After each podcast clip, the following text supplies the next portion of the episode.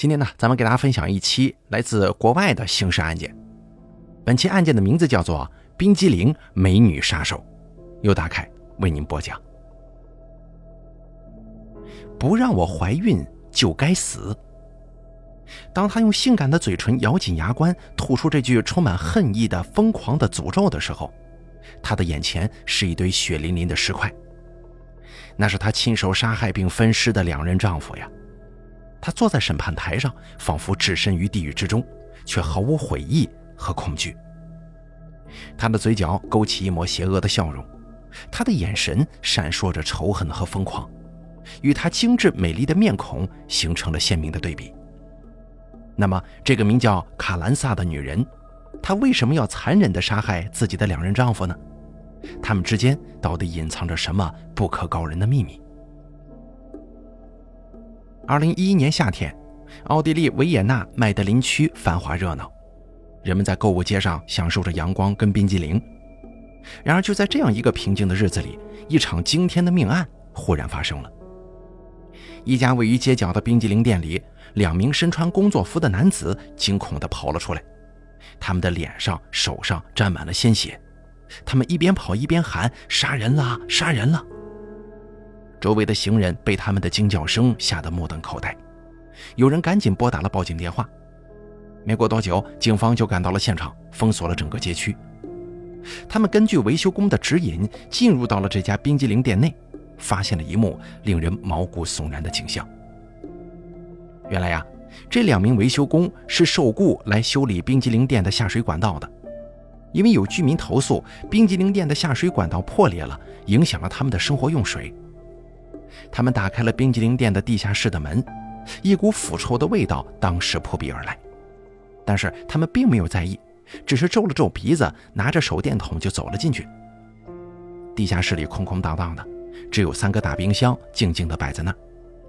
他们沿着墙壁寻找着破损的管道，手电筒的光束在冰箱上扫过，他们忽然停住了脚步，惊恐地瞪大了眼睛，因为在冰箱上。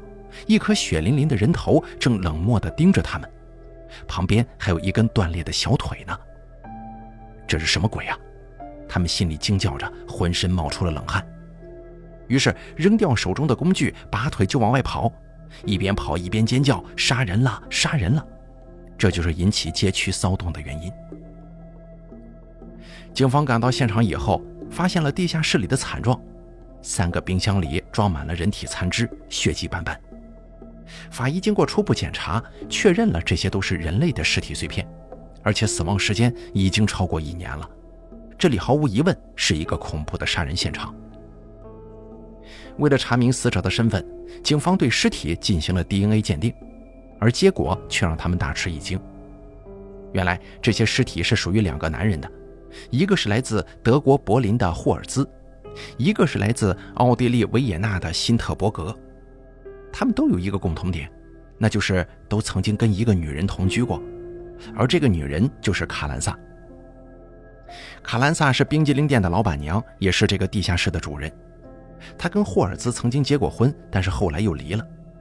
她跟辛特伯格则是前男友关系，也已经分手了。警方怀疑卡兰萨就是杀害两名男子的凶手，他可能是出于仇恨或者其他什么动机，将他们残忍的杀害并分尸。然后藏在了自己的冰箱里。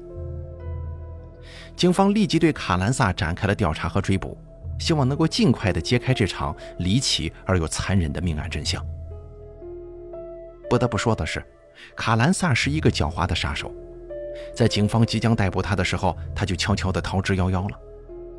警方赶到他的住处，发现他已经把所有的财物都给带走了。警方推断，卡兰萨一定是带着大笔的钱财逃掉了。而且很可能已经出了国境，因为卡兰萨他并不是奥地利人。奥地利警方立即向周边几个国家发布了通缉令，请求他们协助捉拿卡兰萨。最后，在意大利的一个广场上，卡兰萨被意大利警方给逮住了。当时的他正在无忧无虑地购物呢，完全没想到自己已经被通缉了。卡兰萨在审讯中交代了他的逃亡经过。他本来打算乘飞机去法国的，可是到了机场之后，发现到处都是便衣警察，他怕被抓住，就改变了计划，花了很多钱坐大巴车去了意大利。他在意大利的酒店里藏了几天，以为自己已经逃脱了法网，然后就开始放肆地享受着生活。他像平常一样去商场购物，去餐厅吃饭，甚至还故意去警察局附近晃悠呢。然而，意大利警方在接到通缉令之后，很快就锁定了他的位置，将他在街头逮捕。他被送回了奥地利，而面对自己的罪行，他却毫无悔意和忏悔，反而用一种疯狂和扭曲的理由来为自己辩护。在审判他的时候，卡兰萨说了一句让所有人都震惊和恐惧的话，就是咱们节目开头的那一句：“他们不让我怀孕，就该死。”卡兰萨的心理扭曲源自于他的家庭阴影。他出生在墨西哥，父亲是一名勇敢的记者。因为曝光了当地的腐败和暴力，他被迫带着家人逃到了西班牙。在陌生的国度，他父亲变得狂躁和专横，他总是强制卡兰萨跟他的母亲服从他的命令，一旦有任何反抗，就会对他们施以暴力。在这样的家庭环境下长大，卡兰萨学会了屈服和忍受。但是也十分渴望摆脱这种压迫，他梦想着结婚生子，拥有一个自己的家庭，给自己的孩子一个幸福和公平的成长环境。大学毕业之后，卡兰萨来到了奥地利，开始了新的生活。她在一家冰激凌店打工，邂逅了她的第一任丈夫霍尔兹。霍尔兹是一名冰箱销售员，对卡兰萨一见倾心，两个人恩爱无比，很快就结了婚。但是婚后的生活并不如意，霍尔兹变得刻薄和冷漠了，经常对卡兰萨说一些伤人的话，还不让她怀孕，说她不配生下他的孩子。这些话呢，让卡兰萨心灰意冷啊，她决定跟霍尔兹离婚，寻找真正爱她和愿意给她孩子的男人。于是没过多久，卡兰萨认识了第二名死者，也就是她的前男友辛特伯格，他们相爱了。卡兰萨向霍尔兹提出了离婚，霍尔兹也同意了，只是要求暂时还住在卡兰萨租的房子里，直到他找到工作为止。卡兰萨本以为霍尔兹会很快搬走的，但没想到他像个跳蚤一样赖在他的房子里不走啊！